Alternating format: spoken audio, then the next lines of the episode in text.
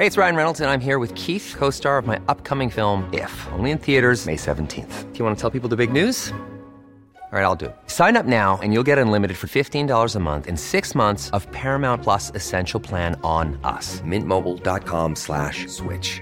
Upfront payment of $45 equivalent to $15 per month. Unlimited over 40 gigabytes per month. Face lower speeds. Videos at 480p. Active Mint customers by 531.24 get six months of Paramount Plus Essential Plan. Auto renews after six months. Offer ends May 31st, 2024. Separate Paramount Plus registration required. Terms and conditions apply if rated PG.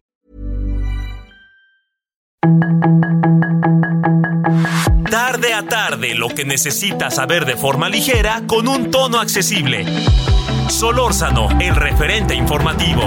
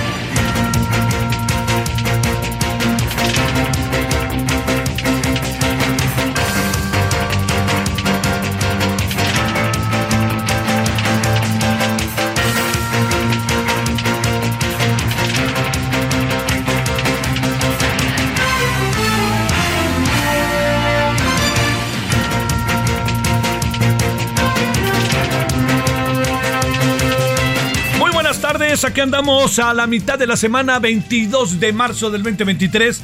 Gracias que nos acompaña, yo espero que hasta ahora haya tenido un muy buen miércoles, que la haya pasado bien que las cosas anden jalando en su honorable vida. Se acerca un este se acerca un fin de semana, bueno, se acerca la Semana Santa, como hemos estado informando, pero también este eh, le diría eh, algo que es este muy relevante es que vamos a tener eh, varios días de descanso para los que tienen acceso y oportunidad.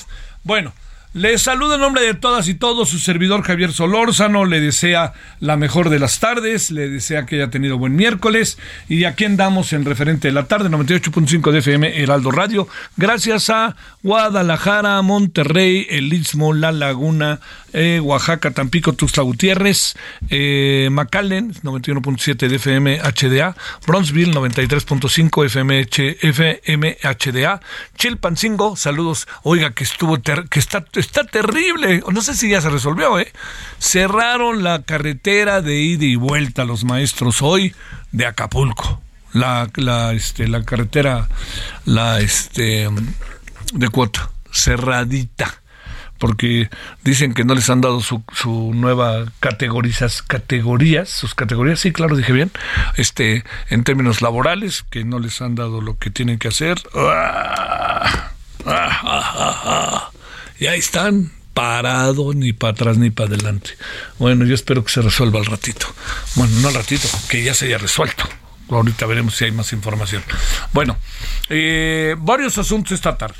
Primero, eh, hay un asunto que, que vamos a al rato a, vamos a centrarnos en él.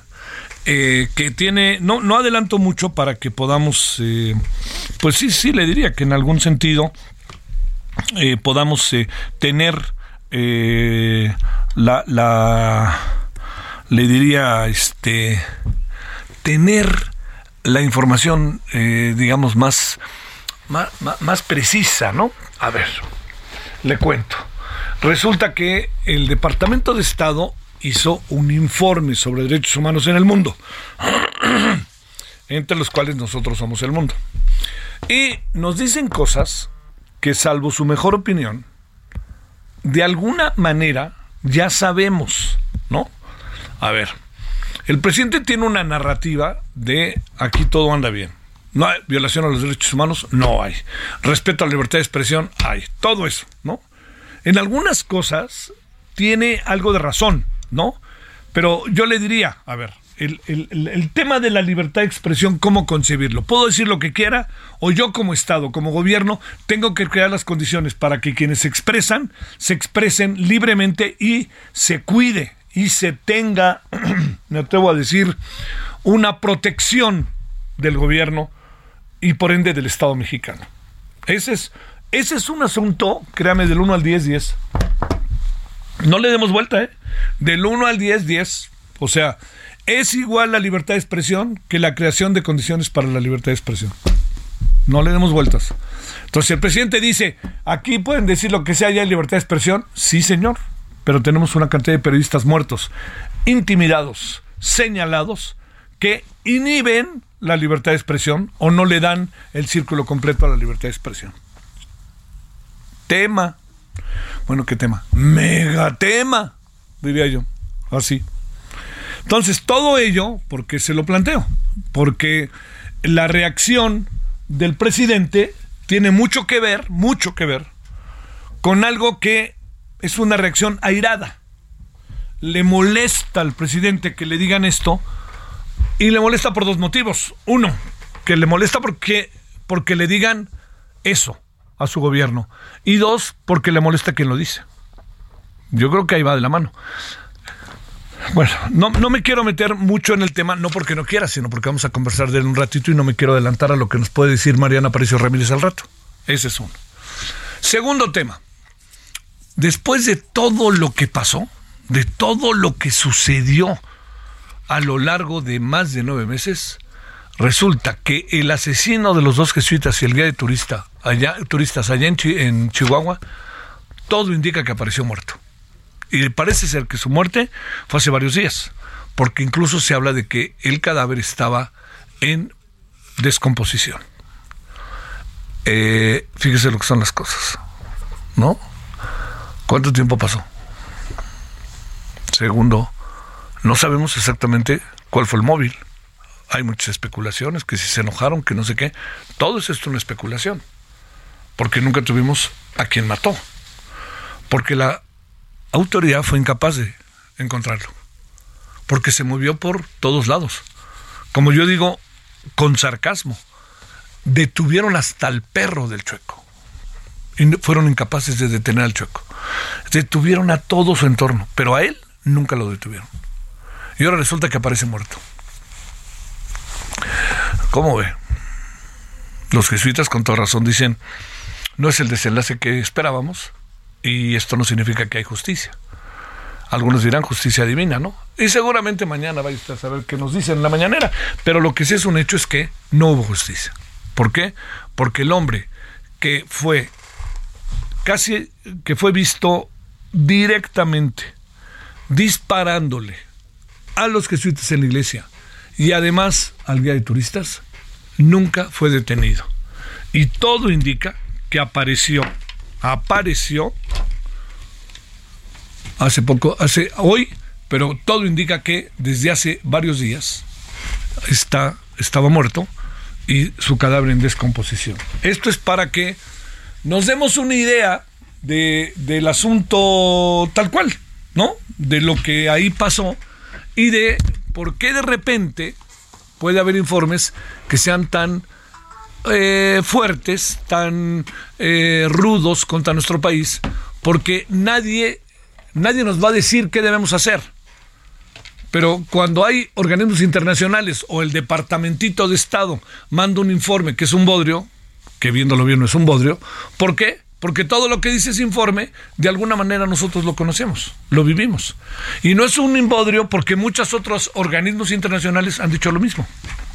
Entonces, aquí el gran asunto que nos tiene así verdaderamente parados es, pregunto, ¿el informe o quién presenta el informe?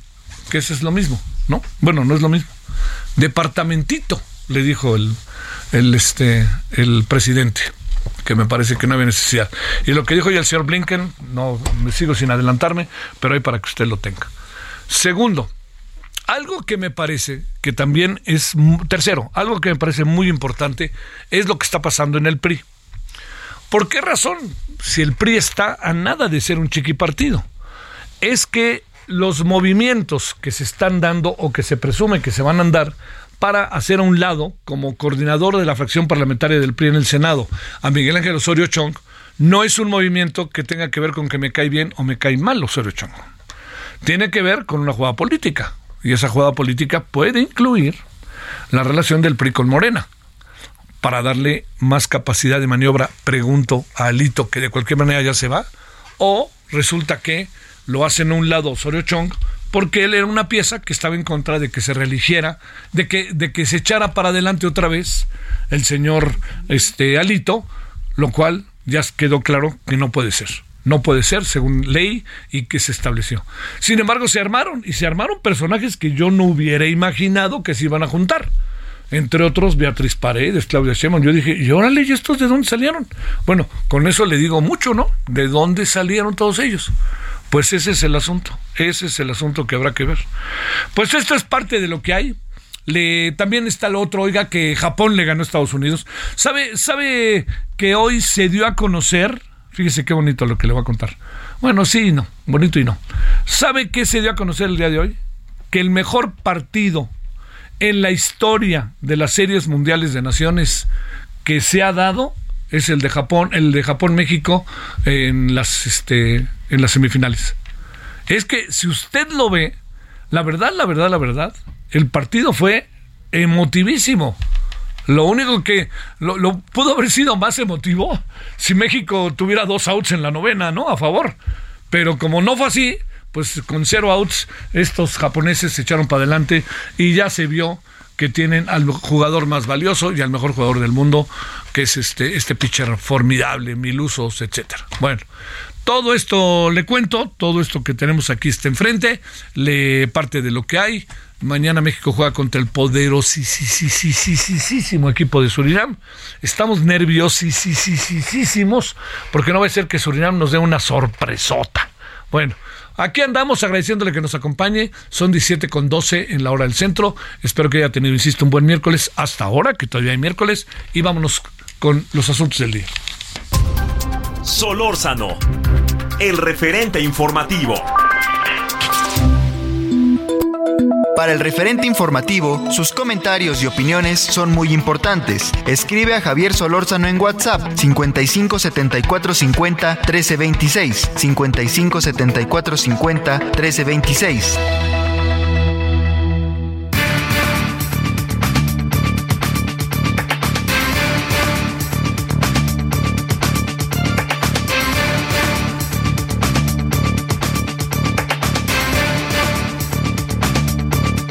Entonces, gracias que nos acompaña. A ver, demos de vuelta y vuelta y vuelta este asunto. Departamentito Bodrio, no metemos los retos abajo de la, de la alfombra, de la mesa. Este, eh, Estados Unidos con qué derecho da un informe sobre derechos humanos en México, en México sí existe libertad de expresión y respeto a los derechos humanos, bla, bla, bla, bla, bla. Todo eso es el preámbulo para la conversación con Mariana Aparicio Ramírez, coordinadora del Observatorio de la Relación Binacional México-Estados Unidos de la Universidad Nacional Autónoma de México. Mariana, muchas gracias, ¿cómo has estado? Hola Javier, un gusto, muchísimas gracias por eh, invitarme.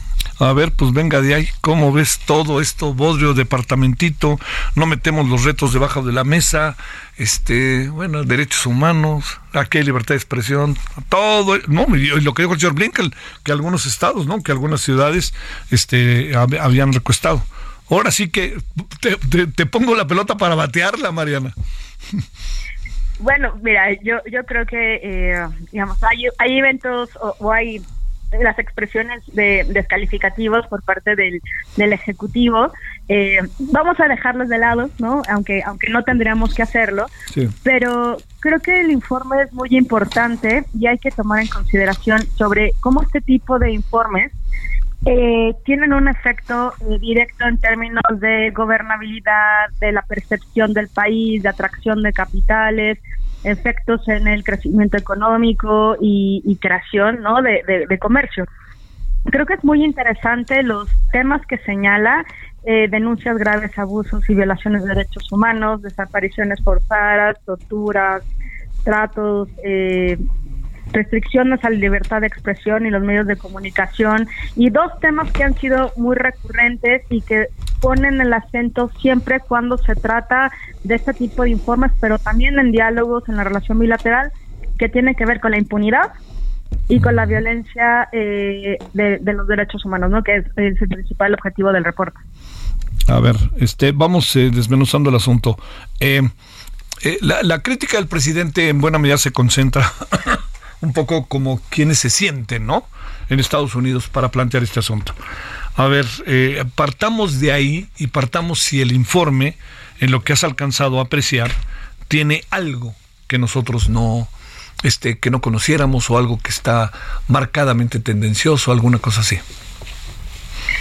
A ver, me parece que muchas de las posturas que tiene el informe eh, son cosas que en efecto ya son conocidas, que de hecho no es el primer reporte que hace referencia a estos problemas estructurales que tiene el país. Eh, creo que lo que llama la atención, y, espero no ser muy teórica en esto, voy a tratar de no hacerlo, pero digamos que eh, un país como Estados Unidos, el cual tiene, eh, digamos, eh, fue el, que ha construido, el que tiene una influencia en, a nivel internacional todavía y sobre todo el impacto que puede tener en nuestro país, la forma en cómo nos perciben, eh, puede ser determinante a la hora de negociar, ¿no? Uno de los temas que está pasando también el día de hoy tiene que ver con inversiones en recursos energéticos, ¿no? Eh, energías limpias y en este caso, por ejemplo, la impunidad en México como uno de los temas dentro del reporte de derechos humanos, pues puede tener un impacto interesante eh, y de efectos adversos para México. Entonces, si bien el tema no o los temas que se mencionan no son nuevos, está en la agenda eh, de, la opinión pública, también en, las, en, los medios de comunicación. Lo interesante es cuando hay otro que te señala eh, esos temas y que eh, tú decides eh, descalificarlos en lugar de proponer o establecer que sí se ha hecho. No creo que esa es la parte que hay que, identificar. Oye, el, el asunto está, este, el asunto está también en algo que es eh, una, una respuesta irada, ¿no? Diría yo, una respuesta irada de parte de, eh, del presidente. Eh, que no sabemos cómo pueda ser interpretada, pero que hoy ya tuvo, más allá de lo que nos planteas, hoy ya tuvo una respuesta contundente en términos de la respuesta, no significa que tenga la razón, por parte del señor Blinken respecto a lo que está sucediendo en México en una pregunta directa en el Senado de los Estados Unidos, la cual es una respuesta, eh, Mariana, que no necesariamente este, es una respuesta cuestionable. Sí, en efecto. Yo creo que estamos eh, en varias pistas. Si te das cuenta, eh, pasamos por eh, el secuestro de cuartos estadounidenses, el Congreso eh, de Estados Unidos comienza a presionar para nombrar o denominar a las, del crimen organizado mexicano como, como terroristas, hay una ida y vuelta, el fentanilo, ¿no? Ahora este tema sobre los derechos humanos. Creo que, digamos, si lo podemos identificar de forma global, eh, me parece que en Estados Unidos están apostándole también. Hay que también identificar, estamos en pre-campañas electorales, estamos en eh, también en las, en las primarias, están avanzando en Estados Unidos. El siguiente año ambos países van a estar en elecciones. Entonces yo creo que hay que, eh, por un lado, no este tipo de declaraciones, tanto de un lado como del otro, eh, verlo, ¿no? Eh, con un poco de reojo en el tema de las elecciones, pero también hay otros temas que es evidente que México sufre y que hay que eh, darle alguna forma de, continuidad y un informe de nuevo de un país como el principal socio comercial nuestro eh, a pesar ¿no? de, posicionar el, tema, eh, la idea es y cuál es el trade-off, ¿no? si me permites la, expresión, en términos de y qué se va a pedir eh, o, qué se va a negociar o cómo se va a cooperar en otras áreas a partir de este reporte.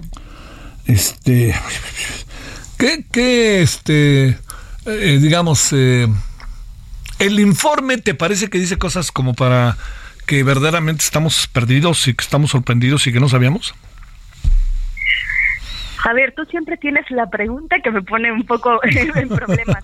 Yo creo que los mexicanos hemos hemos perdido capacidad de asombro y eso es preocupante por sí mismo. Eh, el informe dice cosas eh, terribles, violación, abusos de derechos humanos en un país que se supone y que se supone que somos democráticos, libres de ¿no? Eh, por supuesto que un tema de tortura, violencia, abusos, eh, desapariciones forzadas, impunidad, pues por supuesto que en una democracia sana eh, esto no debería de ocurrir o no debería de ser aquellos temas en los que se reflejen eh, un país. Creo que creo que esa capacidad de asombro habría que habríamos que cuestionarnos porque estamos pensando ya de esa forma el no bueno no nos sorprende esto esto pan de todos los días no un muerto por aquí un desaparecido por allá y, y, y, también recuperar esa capacidad de, asombro por parte de la sociedad y también de los políticos me parece que es importante porque sí tenemos problemas eh, y de nuevo no nos gusta que nos lo señalen afuera de casa eh, pero también dentro de casa hay señalamientos, ¿no? Pero de nuevo creo que esta clave política del tiempo o de la temporalidad hay que hay que tomarla con pinzas para eh, la sobreexposición o, o descalificaciones que no nos llevan a ningún buen puerto.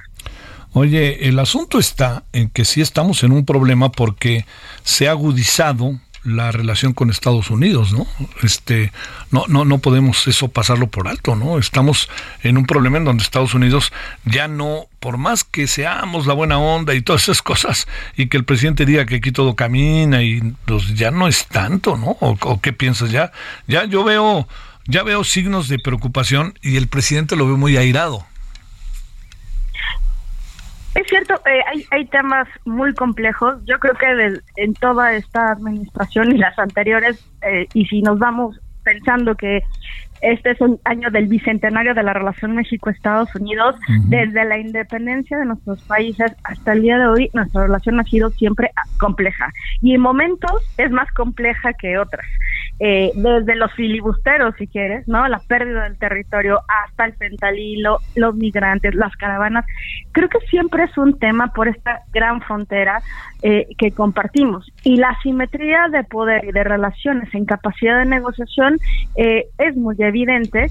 Y en esta forma de México de negociar, ¿no? Con Estados Unidos y viceversa, creo que hay, hay algo que, que no hay que dejar de lado Ambos nos necesitamos.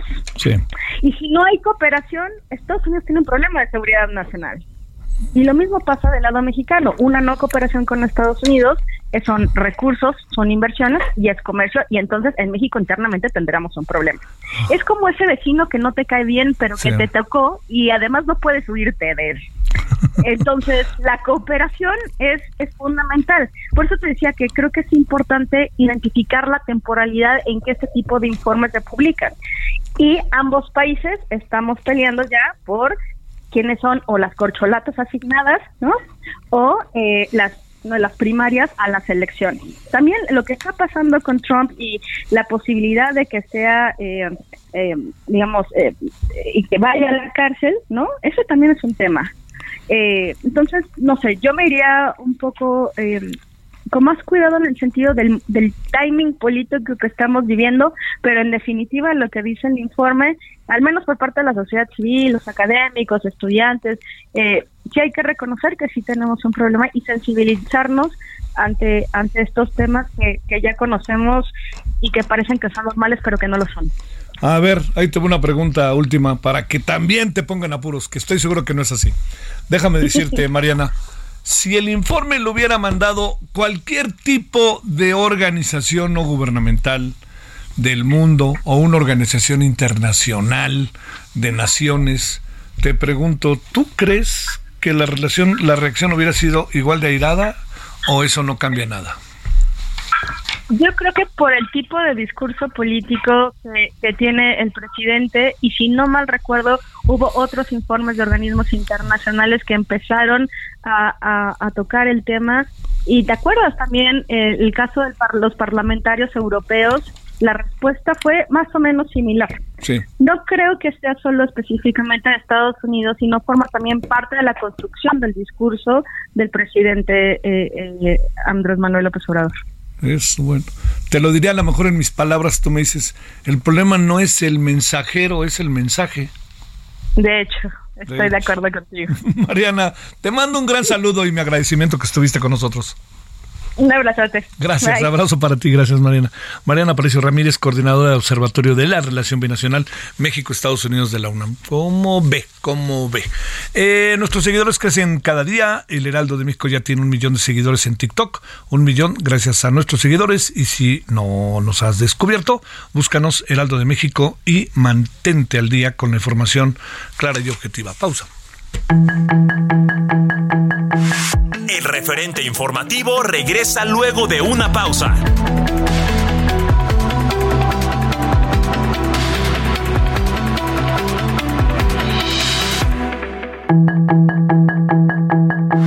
Estamos de regreso con el referente informativo.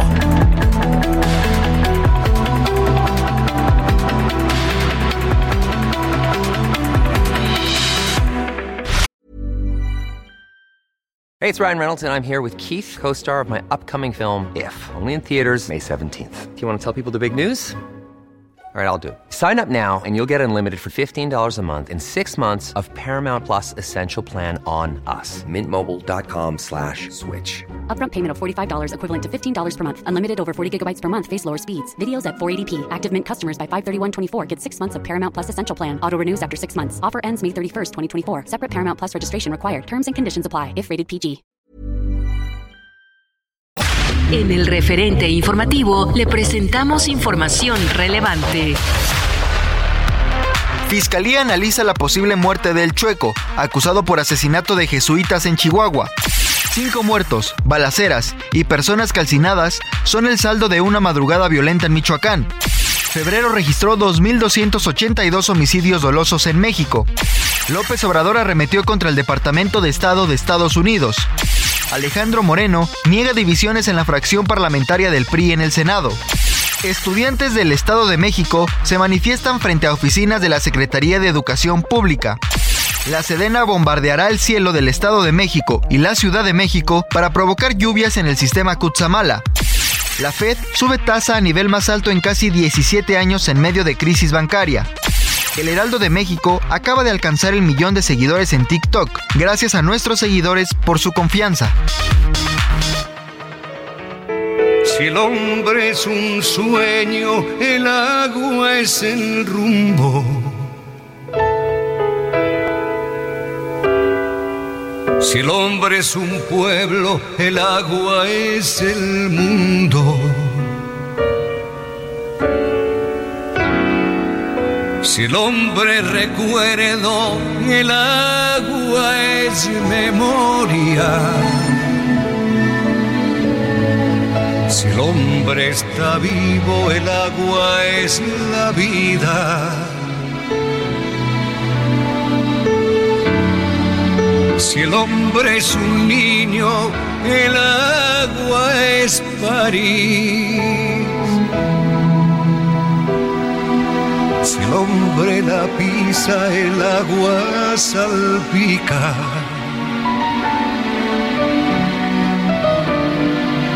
Cuídala como cuida ella de ti. Brinca, moja, vuela, lava, agua que vienes y vas. Río, espuma, lluvia, niebla, nube, fuente, hielo, mar,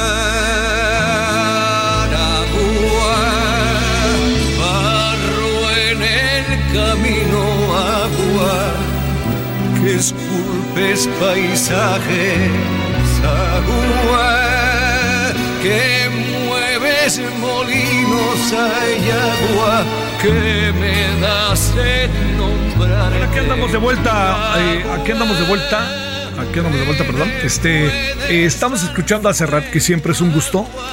Hoy, hoy Serrat dijo, ya no estoy para estar reclamando cada esquina de manera muy, muy sensata, ¿no? Eh, por cierto, le- bueno, esto se llama El Hombre y el Agua, porque hoy es el Día Mundial del Agua. Y queríamos hacer un alto en el camino, y más con un personaje como él. Eh, es el Día Mundial del Agua, y con Serrat suena mejor. A ver, eh, fíjese, voy a contar una anécdota que he contado varias veces. Sí, sí, perdóneme si me ha hecho el favor de seguirme durante algún tiempo y la vuelvo a escuchar, pero me parece muy, como muy ejemplificativa. Eh, quien fue el premio Nobel de del agua, una especie de premio Nobel del agua, eh, un día en una larga conversación con él en, en, Veracruz, pero bellísima conversación, en verdad, de aprendizaje auténtico, ahí este, en medio de un congreso. Eh, él empezó, primero, quien era el gobernador era Fidel Herrera, y dio primero los reconocimientos y luego ya empezamos a hablar los que tenemos que hablar. Entonces él dice que es la primera vez, dice, ya ve cómo son los españoles, es la primera vez que me da un reconocimiento sin haber hablado, ¿no? Porque se tenía que ir Fidel Herrera, bueno, ya sabe, ya sabe los políticos. Pero el asunto se lo cuento por lo siguiente, porque entonces él empieza su conferencia diciendo, imagínense que... Eh, nos llegan extraterrestres en Santa Paz. Entonces llegan, los recibimos, no como la película, este, con Jack Nicholson, este, no, llegan, los recibimos y se da una especie de diálogo, ¿no? Abierto en la ONU, ante la expectativa mundial. Y entonces dice, pues los, los terrícolas, hablamos con ellos, nos entendemos, todo está muy bien, como en el intento de llega el momento en donde pues los los, los extraterrestres le dicen a los terrícolas ahí en la ONU, lo dice de manera muy simpática, oigan, ¿cuál es el principal problema de este planeta? Ustedes, díganme, ¿cuál es el principal problema? Y entonces, pues los especialistas, ni tardos ni perezosos, avesados, listos, dicen, pues señores extraterrestres, nuestro principal problema aunque ustedes no lo crean, es el agua. Y entonces los extraterrestres se mueren de la risa, ¿no? Pero ¿cómo el agua, hombre? ¿Cómo, ¿Cómo el agua? Están locos. Sí, como el agua. Sí, el agua. Dice, a ver, nosotros veníamos aterrizando, veníamos, pasamos de estratosferas, ¿no? Todo eso. Y de repente vimos toda la Tierra redonda, ¿sí? Y si algo había en toda la Tierra, ¿qué era? Color azul. Pues es el planeta del agua, dijimos qué barbaridad, qué padre es el planeta del agua, qué maravilla, vamos a tener muchas cosas importantes cuando lleguemos allá y nos dicen que es el problema principal es el agua. Para considerar, como bien decía nuestro queridísimo premio Nobel de agua, así como del agua, la razón es que no hemos sabido qué hacer con el agua. Esa es la pura verdad. Fíjese, hace poco, espero que lo considere y no se le olvide, que platicamos con la señora Claudia Sheinbaum, que estamos así haciendo ahora un conjunto de entrevistas a diferentes personas, le, le dije, ¿dónde ves el principal problema? ¿Qué problema ves así en el corto, mediano plazo? Y ella, que es científica, a mí me gusta más como científica, dice, pues el asunto es el agua. O sea, hay un consenso en, en el mundo que el tema es el agua y pues hagamos un alto en el camino con el Día Mundial del Agua, pensemos, por, por Dios santo. Yo entiendo que nadie la quiere privatizar, no creo que estemos pensando eso, pero hay una máxima también. Dios del agua, ¿no? Pero no le entuba. ¿Quién le entuba? Nosotros. ¿Y cómo le hacemos para entubarla? Pues ahí es donde todo se ideologiza, lamentablemente. 17.37 en hora del centro y nos vamos. Ahí estuvimos con Serrat y el agua.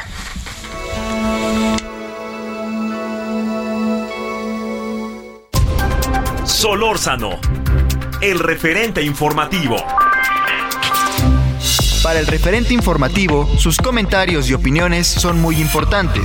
Escribe a Javier Solórzano en WhatsApp 55 74 50 13 26. 55 74 50 13 26.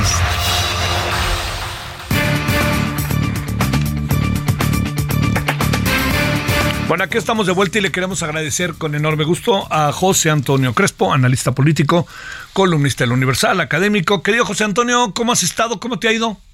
¿Qué tal? Muy bien, Javier. Saludo. Fíjate que no sé por dónde empezar porque traigo dos temas, pero primero, si te parece, pues el que te convocamos, ¿no? Que es el de Segalmex. ¿Tú crees que los periodistas mañosos hayan engañado al señor Ignacio Valle? ¿Qué pasó ahí en Segalmex? Eso es lo que dice López Obrador. Sí. Y eso implicaría que, pues, es que llegó un novato ahí a dirigirse a Galmex. Sí, claro. Entonces no suponía quién contrataba ni todos los enjuagues que hicieron adentro. Pero no, sabemos que eh, eh, el director pues tuvo, lleva una carrera política y administrativa de mucho tiempo. Él trabajó con Echeverría, fue muy cercano a Echeverría. Estuvo en el gobierno de López Portillo también con cargos importantes. Y él dirigió también la CONASUPO durante Salinas de Gortari, que es el equivalente a Segalmex.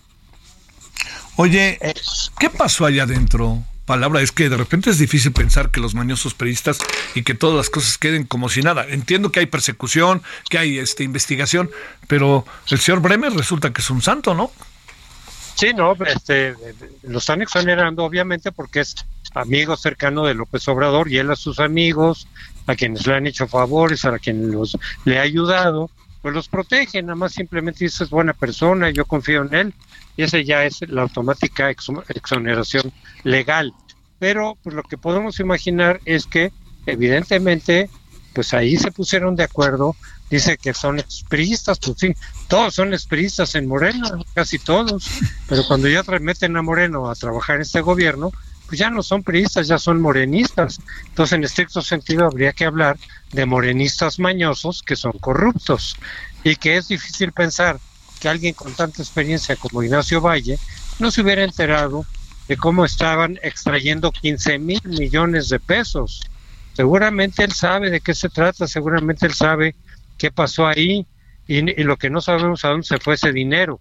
Eso es lo que no se sabe, no sabemos dónde quedó sea una campaña, sea los bolsillos de algunos funcionarios, moches, eso no se sabe. Se sabe que faltan 15 mil millones de pesos, que es la cantidad que triplica a la de la estafa maestra. A ver, déjame decirte, ¿y dónde está el dinero, querido José Antonio? Eso es lo que no sabemos todavía. Eso tendría que investigar más la Auditoría Superior. ¿Supones dónde? Pues no sabemos. No se sabe.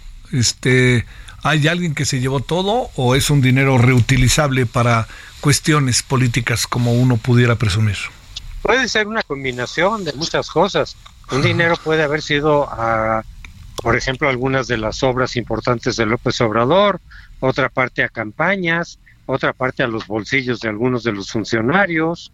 Es decir, podría tener distintos orígenes, como suele ocurrir en esos casos, decir, mira, aquí contamos con este dinero, que ya nos lo sacamos del presupuesto, pues quédate tú con esto, lo otro se lo damos a las obras del, presidente, esto vamos para la campaña de Morena, no sé cuál, de tantas que ha habido. Es decir, tiene muchos posibles destinos, pero no hay claridad al respecto todavía. Este, supones, eh, eh, digamos, para, para cerrar esta parte de la conversación, que estamos ante algo que podríamos definir o considerar un antes y después en materia de corrupción o no pasa nada al final en lo que corresponde a la imagen del gobierno y particularmente del presidente y su, comillas, lucha contra la corrupción?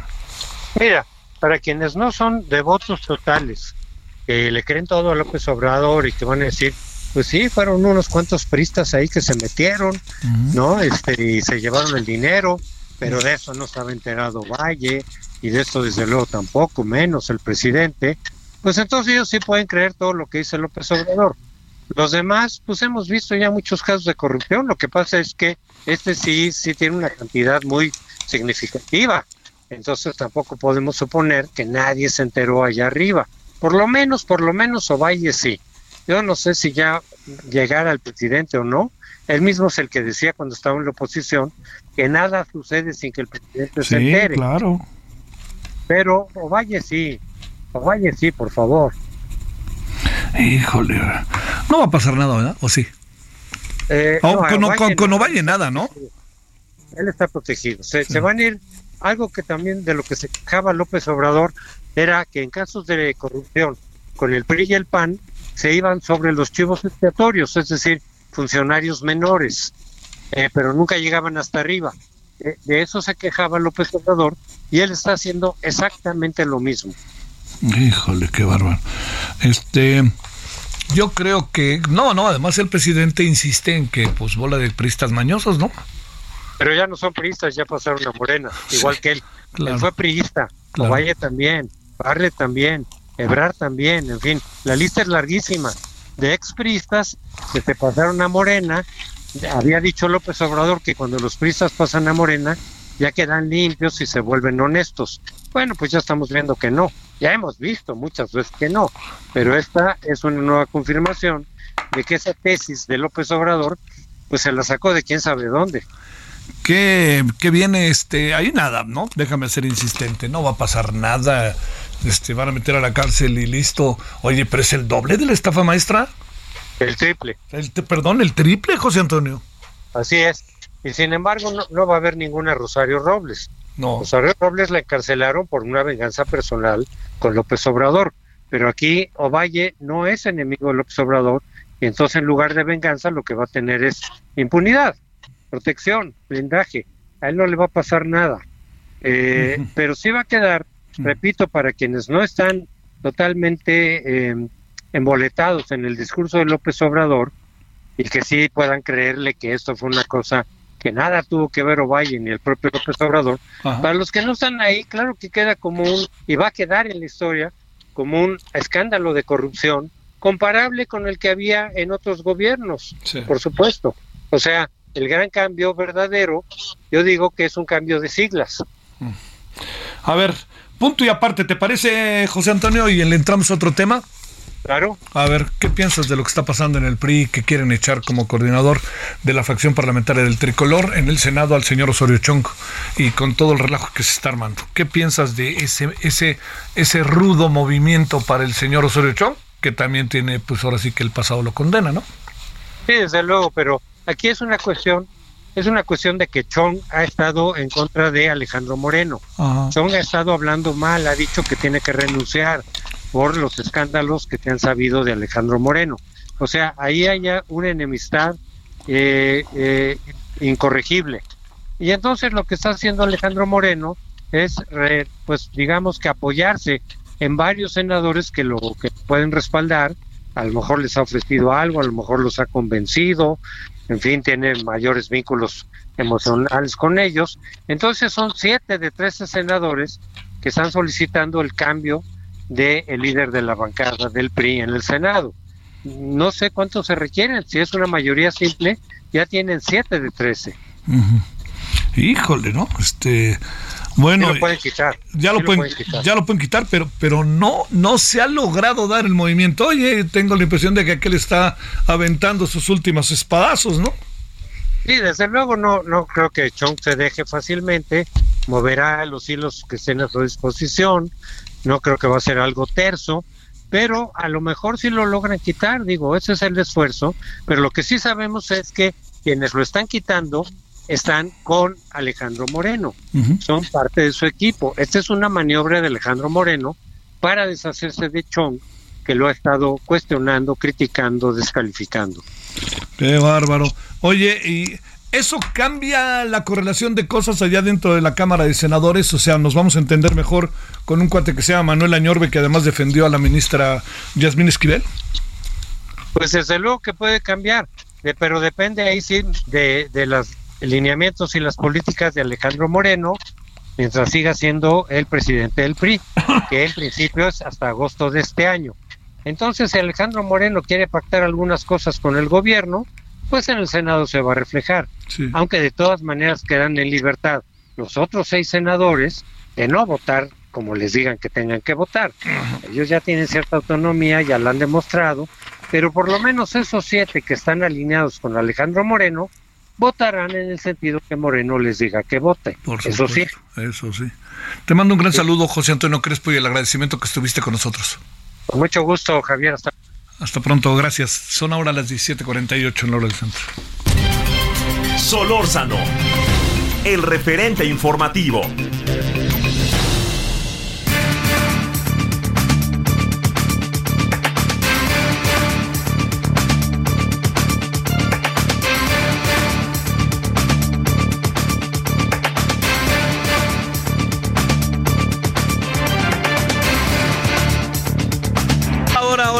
Las 17:48 en la hora del centro. Eh, le quiero decir que estamos con el doctor Fernando González, director del Centro de Seguridad Hídrica para América Latina y el Caribe, auspiciado por la UNESCO. ¿Cómo estás, doctor? Gracias por tu tiempo. ¿Cómo te ha ido? Afortunadamente muy bien, Javier, este, celebrando aquí el Día Mundial del Agua. Este, aunque a veces decimos que no tenemos mucho que celebrar. Sí, claro. Porque hoy se está llevando a cabo una segunda reunión del agua en Naciones Unidas y precisamente se reconoce en esta reunión que tenemos una crisis prácticamente global en el problema del agua. Entonces, a veces no tenemos mucho que celebrar, Javier. A ver, vamos a entrarle como si se puede desde el inicio. Y entiendo que pues el problema es del mundo, pero ¿cuáles son las, las líneas, los instrumentos, los elementos como para poder eh, hablar del diagnóstico en lo general, queda muy claro, en lo general, de lo que pasa con el agua en un país como el nuestro, doctor Fernando? Bueno, tenemos en México, este, por nuestra posición geográfica, nuestra latitud, estamos en la franja de los desiertos, en la parte norte de México, en la zona muy tropical, en la parte sur. Entonces tenemos una hidrología probablemente de lo más variable del mundo de por sí. Eh, normalmente tenemos dos épocas de lluvias en el año. Una época en el norte que tiene que ver con los frentes fríos y los fenómenos de, las latitudes altas. Y la otra parte es eh, nuestro verano, que es básicamente los fenómenos tropicales que vienen de una zona que se llama interconvergencia tropical, que está más o menos alrededor del Ecuador, y eso es en verano. Ahorita estamos prácticamente en la época en donde tenemos la menor precipitación en el año, en promedio. De tal manera que, este, eh, digamos que es normal que tengamos escasas lluvias en los meses de febrero, marzo y probablemente en abril. Pero aparte, en esta temporada tenemos, digamos, precipitaciones también registradas menores a la normal en las últimas semanas y es por eso que se configura, digamos que en promedio un año abajo de lo normal, pero especialmente en algunas zonas tenemos abajo aún de lo normal en esta época que de por sí es de bajas precipitaciones. Eh, especialmente tenemos bajas precipitaciones en el noreste, a la altura de Tamaulipas, un poco al norte de Tampico, y tenemos algunas precipitaciones este, más altas en la parte noroeste, cerca de Tijuana, o en la parte tropical de Tabasco. Esa es la situación. Creo que venimos adicionalmente de un año 2022 y probablemente parte del 21 eh, relativamente escaso. relativamente porque hemos tenido sequías más importantes, digamos de 2010 o 2012 que fueron bastante más intensas en el país que lo que tenemos hoy. Oye, esta idea de que se dijo hace poco aquí que a lo mejor le disparamos a las lluvias, a las nubes para que este, se rompan y caiga agua, que se dijo que aquí en la Ciudad de México, lo dijo la, lo dijeron en la jefatura de gobierno de la Ciudad de México, ¿piensas que es útil, no es útil, es necesario, no es necesario? ¿Cómo ves, Fernando? Hace muchos años se están haciendo este, pruebas de cómo hacer que llueva más.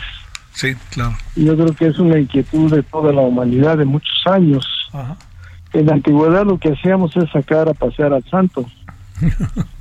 Y probablemente pueda ser más efectivo que el de estar este, tratando de bombardear las nubes.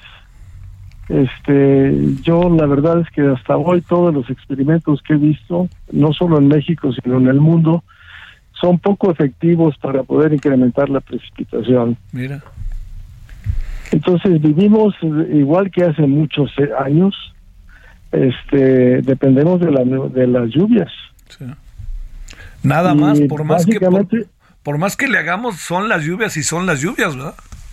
Así es, necesitamos que llueva. Lo que sí estamos atentando contra eso es con el cambio climático y con los gases de efecto invernadero que lo causan. Eso sí, pues está provocando algunas perturbaciones este, que se añaden a la variabilidad hidrológica natural y puede ser que tengamos entonces en esta climatología algunos efectos de sequía y de inundaciones agravados. Oye, pero la escasez de agua, Javier, ¿sí? se debe muy probablemente, y se discutió eso hace algunos años a nivel internacional, no tanto a la escasez de lluvias o de agua, sino a la falta de una buena gobernanza o gobernabilidad en el manejo del recurso a medida que crece la demanda. Sí. Oye, muy en breve, las políticas del gobierno son, entiendo que tenemos 20 segundos, perdón Fernando, pero una opinión muy breve de las, de las políticas de gobierno. Mira, yo creo que este esto es regional. Lo que estamos haciendo en la Ciudad de México ahora es restringir la extracción del Cutzamala, que probablemente es una buena política de seguridad. Y necesitamos hacer algunas cosas más. Parte de ellas estamos haciéndolas en la universidad ya, como una de las políticas que puedan poner el ejemplo de cómo afrontar las sequías. Seguiremos y gracias Fernando, buenas tardes. Gracias Javier, que estés muy bien. Adiós. Hasta aquí Solórzano, el referente informativo.